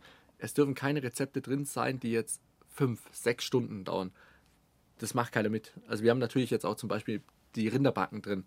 Das ist eine halbe Stunde Vorbereitung. Ja, aber das schmort ja dann Das schmort dann im alleine. Ofen. Das ist ja, Man genau. kann zur Arbeit gehen, den Ofen laufen lassen auf niederer Naja, Temperatur. schaust halt, oder und am, nächsten, am Abend kommt man halt, mal rein. Genau, und Ja. Mhm. hat die fertig. Perfekt. Hat ein mega frisches, cooles Essen. Was machen wir noch? Was machen wir noch? Ein Fischal vielleicht. Ja, da hätten wir unseren sanft gegarten Saibling von der Bergfischzucht aus Gunzes Ried. Bekommen wir den immer. Eine Top-Qualität, also ganz kleine Fischzucht, die nur Saibling produziert. Und dazu haben wir ein, sind wir wieder beim Blumenkohl, ein Blumenkohl-Creme. Oben wilden, bunten Blumenkohl und Crunchy Blumenkohl. Und dazu eine Beurre Blanc. Eigentlich ein sehr klassisches Gericht, Blumenkohl, Saibling, Beurre Blanc. Aber natürlich, wenn man es im Buch dann sieht, ein bisschen modernisiert, äh, angerichtet und so weiter. Aber es ist einfach so, du hast den ganz sanft gegartenen Saibling vom Was heißt es sanft gegart? Welche Temperatur? Wie lang? Genau, wir haben den bei, wir tun den ganz scharf auf der, also das Filet zuputzen, ganz scharf auf der Hautseite nur anbraten. Dann geht die, dieser Saibling in den Backofen bei 60 Grad, in den vorgeheizten. Und dann wird er gar gezogen. Also wirklich dann auf der Hautseite, auf der Fleischseite, auf dem Blech gehen, bei 60 Grad 10, 15 Minuten garen, rausnehmen, die Haut vorsichtig abziehen und dann hast du einen ja, ganz glasigen, schönen Saibling. Nicht das Eiweiß ausgetreten, sondern ganz geschmackvoll den Fisch. Und dazu dann diese Beurre Blanc mit dem hohen Butteranteil. Eine Beurre Blanc müssen wir kurz erklären. Das ist einfach ein, ein, ein großer Klassiker, kommt aus der französischen Küche. Beurre Richtig. Blanc, weiße Butter. Ja. Wird dort in der Regel, glaube ich, wirklich zu Fisch gereicht. ist ein Klassiker. Mhm. Also wir machen sehr viel mit Beurre Blanc. Im Endeffekt, es ist eine Weißweinreduktion, ganz kräftig, mit hochwertigem Weißwein runter reduziert. Und Also dann mit Gemüse runter reduziert. Genau, oder? Zwiebel, Mhm. Knoblauch, Schalotten, bisschen Wurzelgemüse eingekocht, Mhm. und Weißwein abgelöscht und dann wirklich den Weißwein ganz lang eingekocht und dann wird kalte Butterflocken eingemixt. Mal so einmontiert. Genau, einmontiert und dann kriegt die so eine schöne Sämigkeit und eine schöne Konsistenz und, Und dann hat wird eine die schöne Säure, so eine leichte Säure. richtig gell? und die natürlich zum Fisch wieder, der natürlich keine Säure hat und dann das Blumenkohlpüree, wo Mhm. Eine Fruchtigkeit auch ein bisschen mit drin hat, weil wir gehen bei dem Blumenkohlpüree zum Beispiel geben wir uns schon einen Spritzer ähm, Yuzu-Saft dazu, dass einfach nochmal so eine Zitrussäure kommt. Mhm. Ist perfekt. Wenn jetzt im Frühling, wenn alles wieder wächst und gedeiht, ein bisschen Zeit wird es noch dauern, aber bei euch auf dem Berg, da gibt es bestimmt irgendwo einen schönen Waldmeister, eine Flecke, Ja. man, da hängst du mal einen getrockneten Waldmeister rein und lässt du mal das Aroma abgeben. Ich glaube, das könnte großartig sein. Das ist eine sehr gute Idee. Werden wir ausprobieren. Wir sind natürlich auch sehr viel im Wald unterwegs und sammeln die ganzen Klee und dann auf alles. der Karte Saibling nach Bettina. Nee, nein, nein, nein, nein, das hat, äh, das hat man bei mir, bei mir daheim einfach gemacht. Also meine, ich erzähle es immer gern, meine Sippe mütter, mütterlicherseits mütterlicherseits kommt aus dem Böhmerwald. Ja. Von daher ist auch eine große Affinität da zu diesen Waldgewürzen, sage ich jetzt mal in dem Fall, oder äh, Waldfrüchten. Und wir haben da in der Küche so seltsame Sachen damit gemacht, eben, dass wir äh, Waldmeister muss man ja abtrocknen, damit Ja. er das Aroma entfaltet, dass wir dann das, das Bündel zusammengebunden haben und dann eben nicht nur als klassische Maibohle, Mhm. sondern wir haben das dann zum Beispiel eben in so eine Reduktion reingehängt und haben dann äh, Fisch, reinschmecken. Fisch, Kann man Fisch super so- vorstellen. Ja, schmeckt Sehr bestimmt toll. Ja. Mega. Probierst es mal aus. Auf jeden Fall. Ja, wir sind ja wirklich auch viel im Wald unterwegs mit unseren Köchen und so. Mhm. Dann werden wieder die Fichtensprossen, die kleinen Ah, gesammelt. dann der Klee. Bei uns am Wald wächst ja eh der Klee Ja. wie Unkraut auf gut Deutsch. Für die Desserts brauchen wir dann den Klee wieder. Und es ist einfach, die Natur gibt dir so viel her. Also es macht einfach nur Spaß. Da haben uns aber auch, muss man ganz ehrlich sagen, da haben uns so ein bisschen die Skandinavier in diese Richtung gelenkt, gell? Ja. Das ist schon so. Die haben uns mal also wieder die haben Aufwachen wirklich gebracht. angefangen, so mit ihren Moosen und Flechten. Die haben ja irgendwie alles auf einmal in der Küche verwendet. Äh, Da hat man ja bloß noch so staunen müssen. Ja. Äh, Das berühmte Tannenwipfeleis und was die so alles trieben haben. Und das hat dann natürlich, ist dann wieder zu uns runtergeschwappt in den Süden. Ja, man hat es irgendwo wieder vergessen so, Ja. aber eigentlich, es wächst ja alles vor der Haustür. Der Bärlauch, das wächst alles vor der Tür. Und man muss sich nur die Arbeit machen und einfach rausgehen. Aber es ist auch schön für die Auszubildenden zu sehen, ach, Bärlauch wächst so. Mhm. Ach, den kann man, den, also ich kenne das nur, den kann man so kaufen im Supermarkt. Nee, jetzt gehen wir mal sammeln. Ach, cool. Mhm. Ja. Und wenn sie dann sehen, was man draus macht, gut ab.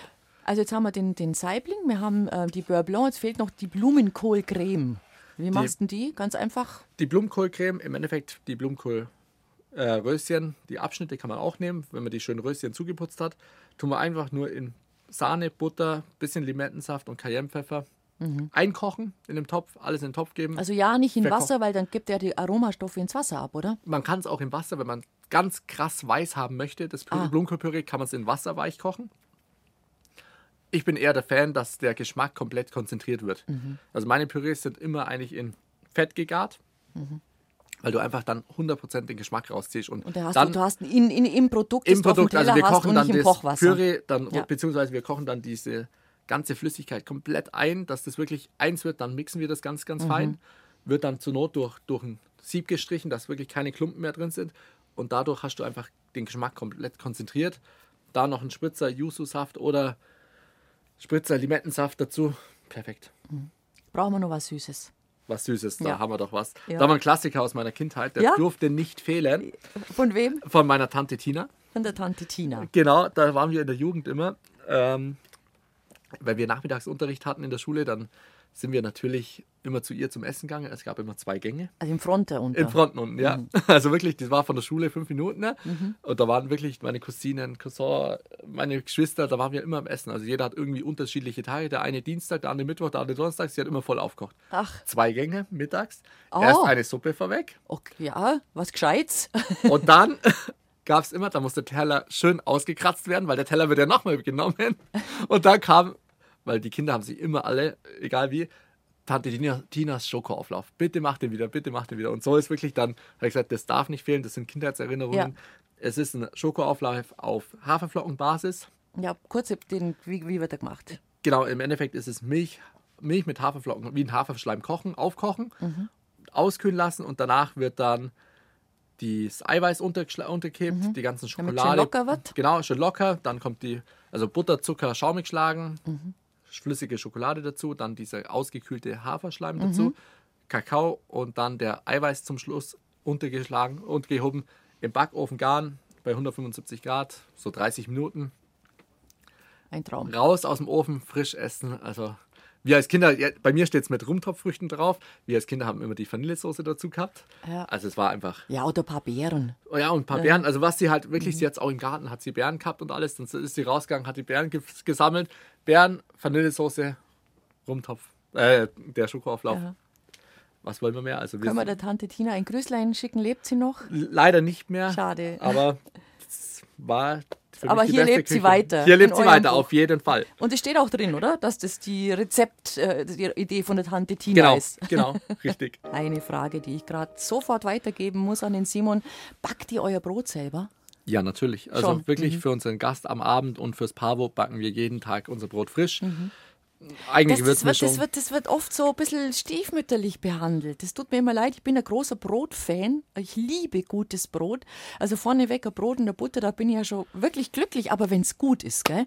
Und da kriegst du so, so ein Körper, wo du denkst, oh weh, das steht jetzt auch schon irgendwie seit drei Stunden rum und niemand hat sich ich glaube, die das Mühe das gemacht, Frühstücksbrötchen. das abzudecken oder genau, das Ja. Frühstückssemmele liegt da noch und dann denke ich mir immer, da, da ist, ist, ist schon schön, wenn da äh, äh, ein Gastwirt, bist ja was ein Ja. Gastwirt, ein, ein Augenmerk drauf legt. Nee, das ja. ist uns auch sehr wichtig. Wir haben unsere eigene Gewürzmischung gemacht. Unser Brot ist würziger als die anderen. Also es ist ein äh, Natursauerteig Mhm. mit unserer Kräutermischung mit drin und backen wir wirklich jeden Tag in der Früh wird das Brot abgedreht, gegangen lassen und am Abend wird es dann frisch gebacken, dass es noch schön, schön warm an den Tisch kommt für den Gast. Also du weißt einfach, was drin ist. Und wirklich, der Teig wird immer 24 Stunden geruht. Also diese, diese Gehzeit. die Gehzeit musst du einhalten und Brot sein, ja. geht nicht schnell. Nein. Brot muss Zeit haben. Ja. Und das ist wichtig. Aber da weißt du, was drin ist. Mhm. Ist so. Und das, sowas ist uns auch wichtig. Und dazu ein schönes Griebenschmalz oder die aufgeschlagene Butter mit Limone oder wie auch immer. Mehr braucht man nicht. Nee, mehr braucht man nicht. Also, es sind immer die, eigentlich die, die, die einfachen Sachen. Richtig. Wenn die gut sind, dann bist du doch glücklich damit, finde ich. Ja. Ein guter Kartoffelsalat. Ich habe einen, einen anderen Kocher mal hier gehabt, der hat gesagt, wenn bei ihm ein neuer Koch anfängt, dann lässt er ihn zuallererst einen Kartoffelsalat machen. Und je nachdem, wie der ausfällt, sagt seine Frau immer, au weh, der bleibt nicht lang. Oder schon, ja, je nachdem. Das, das stimmt. Also, ich, ich, das, das ist so. ja, oft also, ist das Einfache, wo vergessen wird, sage Mhm. ich immer. Also es muss immer die Waage halten. Ähm, es gibt Klassiker, die sind top, wie zum Beispiel jetzt vorhin Kässpätzle. Mhm. Die brauchst du nicht neu erfinden. Die sind so, wie sie sind. Am besten natürlich geschichtet. Perfekt. Oder das Brot, das hausgebackene, wo für uns. Wir, letztes Mal hatte ich ein Gespräch, dann sagen, der sagt die Gäste, ja, wo kriegen sie ihre Sachen her? Ist Regionalität ihnen wichtig? Dann denke ich mir so, boah, jetzt muss ich ja kurz mal überlegen. Für uns ist so vieles selbstverständlich, dass wir die Bauer vom Bauern unten fürs Eis machen wir selber komplett. Da kriegen wir die, die Milch vom Bauern Ja, klar. aus dem Tal. Wir pasteurisieren die selber, dass wir sie nehmen dürfen. Ähm, die Eier sind 15 Minuten weg. Der Saibling von der Bergfischzucht, die, das Reh Aus der Jagd vom- aus der Ja, Jag heimischen mhm. Jagd vor, vor der Haustür. Du weißt nicht, vielleicht ist vor zwei Wochen noch unten. Kalbfleisch ähnlich. ja, also für uns ist vieles selbstverständlich, wo für, für andere, die müssen da groß Werbung machen. Dann haben wir gedacht, oder der, die, die Person sagt dann, warum machst du da nicht groß Werbung? Das was- für mich ist das Ja, für selbstverständlich. Ist das normal. Für uns ist es normal, dass das einfach vor der Tür wächst oder ist. Und so, da, dass wir in dieser gesegneten Gegend sind, also muss ich ja sagen, ein Traum. Die Kässpatzen. Ähm, du hast gesagt, du machst sie auf Vorbestellung, aber Ja. nicht mehr so auf der Karte, weil das kann man nicht machen. Äh, Musst erklären. Genau. Ja, ich habe einfach gesagt, Kässpatzen kannst du im Allgäu überall irgendwo haben. Und ich habe gesagt, das sollen die anderen dann machen. Bei mir können die Leute möchte ich ein bisschen so, probiert was anderes aus, was Neues, was Jüngeres. Allerdings, wenn manche sagen, wow, Simon, kannst du mal Kässpätzle machen? Ja, da mache ich die schon. Aber dann ist mir wichtig, dass ich die in der Kokotte mache, dann wirklich die Käse, die frisch mache, frisch vom Wasser raus, einen schönen Bergkäse mit rein, also wirklich unsere Berg Bergkäsemischung dann wieder eine Schicht dazwischen, dann kommt ein bisschen Nussbutter dran, dann wieder Käse, Also es muss frisch gemahlener Pfeffer. frisch Es ist gemacht sein. Wenn sie gemacht. wirklich gut schmecken sollen, muss man sie frisch ins Wasser machen. Ist die so. kann man nicht warm halten oder nach zwei Stunden aus der Reine raus. geht schon, aber das Äh, Ja, ist qualitativ. Ist, ist nicht der gleiche Das Genuss. ist nicht der- Und deswegen hast du sie nicht auf der Karte. genau. Mhm. Und dafür habe ich gesagt, okay, wenn, wenn ich es mache, dann machen wir die wirklich auf Vorbestellung und dann wirklich top frisch. Aber manchmal, aber eigentlich versuche ich immer, dass die Leute das andere, das Jüngere, das Modernere wieder ausprobieren, weil dann sagen sie, boah, Simon, das war jetzt echt, das war no besser. Ähm, jetzt hast du in deinen jungen Jahren schon so viel erreicht. Ähm, wo, wo, was hat man denn da noch für Ziele? Oder was hat man? Man sollte ja natürlich immer Ziele haben, aber was hast du denn für welche? Was kann denn jetzt noch Ja, besser werden, anders werden? Wo willst du denn hin? Also was, was sind denn so die, was ist die Marschrichtung? Ich sage immer, Stillstand ist Rückgang. Also du musst mit der Zeit gehen. Natürlich bin ich ja nicht nur steif in der Küche drin, sondern bei, also bei mir ist alles solche. Ich bin dann die Zimmer kontrollieren wieder, dann bin ich da unterwegs im Hotel, dann bin ich da unterwegs. im ganzen Betrieb. Im ganzen Betrieb bin ich überall unterwegs, weil ich sage einfach, das muss einfach passen. Und klar, weiterhin wollen wir mehr in Wellness ausbauen bei uns am Falkenstand oben. Vielleicht irgendwann noch ein Pool. Also das ist natürlich das, was uns noch fehlt. Also Wellness haben wir jetzt klein und fein. Der wird jetzt wahrscheinlich nächstes Jahr modernisiert wieder ins neue jetzt gebracht. Dass wirklich auch Rückzugsorte für deine Hotelgäste hast, dass Mhm. sie einfach so Liegenischen haben, so Kojen und einfach ein bisschen was, wenn wir Pool bauen, haben wir gesagt, dann muss das kein riesen 25 Meter Becken sein, braucht keiner. Die wollen ein warmes Wasser, bisschen planschen, einfach den Ausblick genießen, was will man mehr? Mhm. Also langweilig wird es uns nie. Irgendwann vor der Haustür wollen wir auch schauen, dass das vorm Haus alpiner Hochgarten wird, also eine Gartenanlage auch, Ach, dass schön, wirklich ja. so der Gast ankommt und sagt, boah, das ist, ich bin im Paradies. Mhm, Und, Und Küche verändert sich ja sowieso ständig. Wenn wir, wenn, wir, wenn, wenn wir wirklich mal überlegen, wie wir vor 20 Jahren essen waren, wie wir vielleicht vor 30 Jahren, da warst jetzt du noch nicht auf der Welt, aber Ja. ich schon, essen waren und wie sich das verändert im Laufe der, der Jahre und Jahrzehnte, das ist schon, schon verrückt. Ja, da sind wir wieder bei Stillstand ist Rückgang. Mhm. Also man geht mit der Zeit, man muss nicht auf jeden Trend aufspringen, sage ich Nee. immer. Ähm, es gibt Produkte, da sage ich, mega cool, stehe ich voll dahinter, aber es gibt auch Trends. Ja, Da sage ich immer so, wir fahren eine Linie, die fahren wir sehr gut und natürlich probieren wir immer neue Sachen aus, weil ich versuche immer, dass wir nicht die gleiche Karte, was wir letztes Jahr hatten, wiederfahren, sondern wir schauen die Karten gar nicht an, die alten, sondern ah, wir schreiben was Neues. Ah, cool. Dann kommt, kommt wieder mit einem äh, ein Koch mit einem neuen Produkt und sagt, hey Simon, das habe ich jetzt gesehen, probieren wir was aus. ja. Entweder schmeckt es gar nicht oder, oder man man sagt, okay, braucht man nicht, ist ein Trend oder man probiert es. Also es gibt ja so Sachen, wo man ein bisschen schon ins Grübeln kommt, wenn man gerne isst. Zum Beispiel was wie Molekularküche. Also ich weiß nicht so recht, wenn man anfängt in der Küche dann mit äh, viel, also wenn die Küche aussieht wie ein Chemiebaukasten, habe ich persönlich ein Problem. Also Ja. das ist für mich nicht mehr, das hat für mich mit Kochen nichts zu tun. Ich weiß schon, was die da treiben und dass die dann äh, reduzieren und machen und tun und mit Stickstoff hin und was weiß ich und immer noch versuchen, den absoluten Geschmack rauszuholen.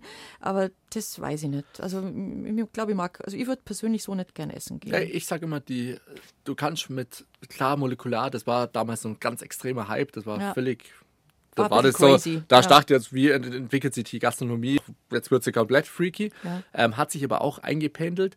Wir nutzen natürlich heute schon Techniken von der Molekular, Techniken, ja. Also wirklich Techniken, wie zum Beispiel das Agar-Agar, das ist ein Ja. Bindemittel von der äh, Agar, Al äh, von den Algen im Ja. Endeffekt. Das ist ein natürlich, natürliches Produkt. Es Aber das haben auch unsere Großmütter schon gekannt. Das Genau so ist es. Das haben nicht die erfunden, aber erfunden. damals, Nein. das wurde nur vergessen Ja. wieder und die haben das wieder neu So auferleben lassen. nämlich, und ja. im Endeffekt ist ein Bindemittel, um Genau. zum Beispiel aus einer Mango den flüssigen Saft einen Gelpunkt zu machen, das äh, von der Konsistenz einfach super ansprechend ist und der Geschmack bleibt gleich. Also man hat da Techniken übernommen, aber so das, das Richtig, das, aber sonst, man, ich sage Mhm. immer, man muss auf dem Teller auch erkennen, was was ist. Also Mhm. irgendwo muss auch, wenn da jetzt ein Mango draufsteht, sollten nicht nur Mango-Punkte drauf sein, Mhm. sondern irgendwo muss auch ein Stück Mango dran sein. Und das ist mir wichtig und das hast du in den Mhm. ganzen Stationen, in denen ich war, auch gelernt. Also man sollte schon das Mhm. Gericht verstehen, ganz, ganz wichtig. Können wir noch eine, eine Lanze brechen, grundsätzlich für die Gastronomie? Also, du hast erzählt, da, da, die ganze Familie ist bei euch involviert. Ja. Also nicht nur deine Familie, sondern eben auch die Tante. Ja. Und ähm, alle sind mit Freude und großer Leidenschaft dabei. So, und jetzt frage ich mal, warum funktioniert das bei euch, was für andere nicht vorstellbar ist? als Belastung empfunden wird, als oh Gott, oh Gott, wir haben so viel Arbeit wo liegt denn da das Geheimnis dieses Zusammenwirkens oder Erfolges? Ich sage immer, das ist das Gemeinsame. Wir, wir, äh, wir, zieh, äh, wir ziehen alle an einem gemeinsamen Weg oder wie sagt man dazu? Also wir sind Strang. Äh, genau, gemeinsamen Strang. So, ähm, ich sage immer, das ist ein Miteinander. Jeder ist ein Teil davon. Deine Mitarbeiter dürfen auch Sachen ausprobieren. Ähm, geht nicht, gibt's nicht. Also die sollen es auch ausprobieren. Da kommt vielleicht eine super coole Idee raus. Hey, cool, das, das tun wir jetzt ein bisschen abändern und so. Ja, dann kommt es auf die Karte Mhm. und so. Die entwickeln das gemeinsam und das ist mir sehr wichtig und ein Miteinander. Nur so funktioniert es. Also, dass die Mhm. Aber wenn Leute jetzt ein junger Mensch kommt und der vielleicht auch ein Praktikum macht bei euch im Betrieb und dann wirst du sicher immer mit den gleichen Aussagen äh, konfrontiert. Ja, Gastronomie um gar keinen Fall, Hotellerie auch auf gar keinen Fall. Immer arbeiten, wenn andere frei haben und immer an den Feiertagen und, und man muss so viel, so viel Schichten und so viele Stunden machen. Was sagst du denn dem? Oder der? Es hat sich verändert. Es hat sich verändert. Also wirklich die Arbeitszeiten sind geregelt. Also die haben ihre acht, achteinhalb Stunden. Die Stunden werden geschrieben. Ein ordentliches Gehalt müssen sie heute auch haben. Ist Ja. Standard, ist ganz, ganz wichtig. Es gibt vielleicht ein paar schwarze Schafe unter uns, aber die werden es auch irgendwann lernen, dass so fun- nicht funktioniert. Mhm. Und es ist wirklich Leute so. Mhm. das muss einfach, das Betriebsklima ist sehr wichtig, die Bezahlung ist sehr wichtig und wirklich dieses Gesamte. Und warum macht es dann Freude? Ja, weil du, weil, du, weil du wirklich die Leute mit an. Das weißt jeden Tag, du kommst rein und das ist ein Miteinander. Und das macht einfach Spaß. Ja, und ich meine auch mit dem Gast. Ja, da macht's Freude. Ja, da ja, macht's Freude. ja. Es ist wirklich so. Und coole Gäste haben wir wirklich wiederkehrende Gäste und das ist das größte Lob, was wir kriegen können. Und wirklich, wenn am Abend die Gäste rausgehen und sagen, boah, mega cool, das war, oder halt wirklich unter Tag auch, wow, super, das ist schön. Kann man den jungen Menschen, wirklich junge jetzt, also in, in, in deinem Alter, Ja. vielleicht sogar noch ein bisschen drunter, kann man die für diese, wenn man sagt, ja klar, die gehen ja einfach nur zur Frittenbude und zum Burger, es stimmt so auch nicht, gell? Man kann die schon abholen und begeistern. Natürlich. Und durch das Pavo-Konzept ziehen wir auch viele junge Leute auch mit an. Also wir haben jetzt wirklich was geschaffen, wo die sagen, boah, ich bin ein Sterne-Restaurant. Das war aber total locker und entspannt und hat voll Spaß gemacht. Äh, man dürfte auch teilweise mit den Händen essen. Also es gibt kein richtig und falsch. Die sollen sich wohlfühlen. Und so holst du natürlich junge Leute auch ab und die sagen, hey, ich war im Sterne-Restaurant, das war so cool, ich gehe da wieder hin. Ich finde allerdings, das Thema Essen und Kochen müsste in, unserem, in unserer schulischen Ausbildung einen größeren Stellenwert einnehmen. Sollte, sollte. Aber es wird halt sehr viel durch schnelle Küchen an Leberkässemmel und weißt Ja. nur so Ja, weißt du, dass man wirklich da in, in, in der Schule und das, das, das, das sollte auch äh, nicht nach dem Schul, auch vor dem Schultyp halt machen. Dass man sagt, ein bisschen Hauswirtschaft lernt man vielleicht eher äh, in, in, der, in der Mittelschule, Ja. aber schon im Gymnasium, oh Gott, da ist ja gar kein Platz oder keine Zeit dafür. Das ist eigentlich ein Schmarren. Also die Franzosen machen es uns davor. Ähm, da gehen auch die, die Köche in die Schulen und, und machen mit den Kindern. Also diese Ernährung, Kochen, Schmecken mit allen Sinnen, das ist ein wichtiges Thema. Und wenn Sehr wir uns wichtig. dieses Themas nicht annehmen, glaube ich, werden wir rein volkswirtschaftlich ein Problem bekommen, weil nämlich die, diese Krankheiten zunehmen werden. Ja. Also nicht nur, dass die Leute zu dick sind oder so Diabetes, das, also wir müssen an das Thema ran. Und ich bin Ganz immer wichtig. wieder überrascht, dass, dass das noch nicht so Ich, glaube, glaub, da, da ist die Zeit noch zu unreif. Ja. Es wird irgendwann mehr zum Problem, wie du sagst, Mhm. werden, aber es kommt. Es Irgendwann, es, es kommt. Also ich denke da Es- positiv, dass es kommt. Ja, es muss kommen und ich glaube, vielleicht ist es doch auch so, vielleicht hat sich vor 20 Jahren kaum einer Gedanken gemacht über regionale Lebensmittel, Nachhaltigkeit, produzieren Ja. vor der Haustür, kleine Wege, saisonal kochen. Und mittlerweile denkt man überhaupt nicht mehr drüber nach, weil es selbstverständlich ist. Ja. Vielleicht wird es in dem Segment auch mal so werden. W wäre wünschenswert. Hoffe ich, hoffe ich. Wenn Sie nachlesen wollen, was äh, der Herr Simon da zu Papier gebracht hat mit seiner Crew und seiner Fotografin und seiner Texterin, ich empfehle es. Simon Schlachter, Gipfelgenuss, meine Allgäuer Küche. Ein Buch, das Sie ganz bestimmt immer wieder sich vornehmen werden und reinblättern werden und ähm, nicht nur wertvolle Tipps finden, sondern auch wirklich schöne, nachkochenswerte Rezepte. Und ich wünsche dir weiterhin viel Erfolg und deiner Familie. Bleibt's dran auf dem Berg. Vielen lieben Dank.